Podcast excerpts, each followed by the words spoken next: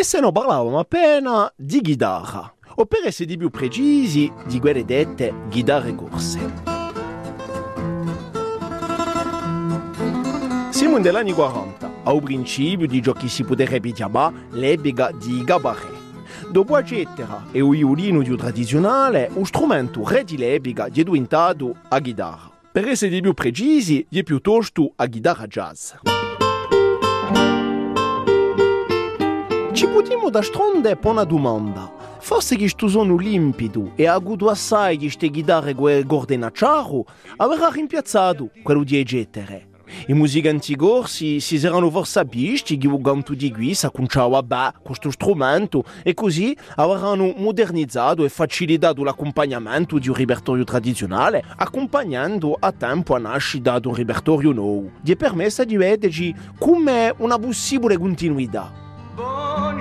Buongiorno, malamicella, scusa della mia ignoranza.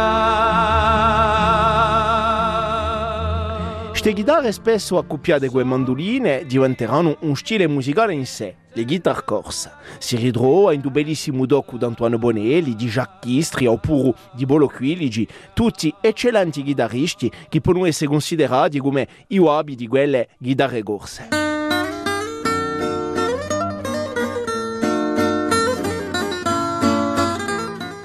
Se chitarre si spannano in dei cabaret, in particolare in Ajaccio, tenuti dai suoi chitarristi a tempo maestri di loghi e vedette di eserade, o son de chitarre d'Antoine Bonelli oppure Le Pavillon Bleu di Polo Quiligi. Un stile dunque che senza riucca i daurini, spesso ispirato di musica dolce vita italiana, avrà avuto di noi l'uso galabo, quello di una certa dolcezza di campa che ne avevamo forse perso oggi. Perso di noi, sto tocco di chitarra così particolare di tanto, oggi è diventato scarso se non è quelle passate regalate ogni tanto non talonde da Stefano Boffi. O pezzo, o più conosciuto di questo genere musicale sarà di sicuro il famoso Valsa Jaxienne.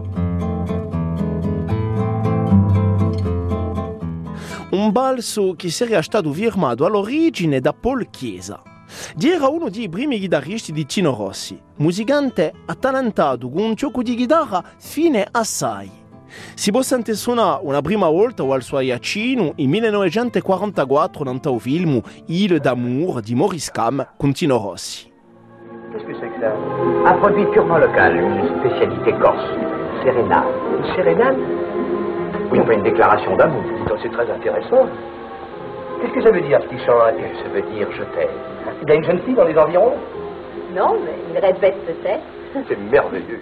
E si campavano all'epica a fare film in antagorsica folclorica a colpi di bandi d'onore e di biscadori, ma bultemmo a Walsa Iacino. Paul Chiesa spadriedia verso Rodese due lusi marida, aprirà qua là una utega di gacce di pesca.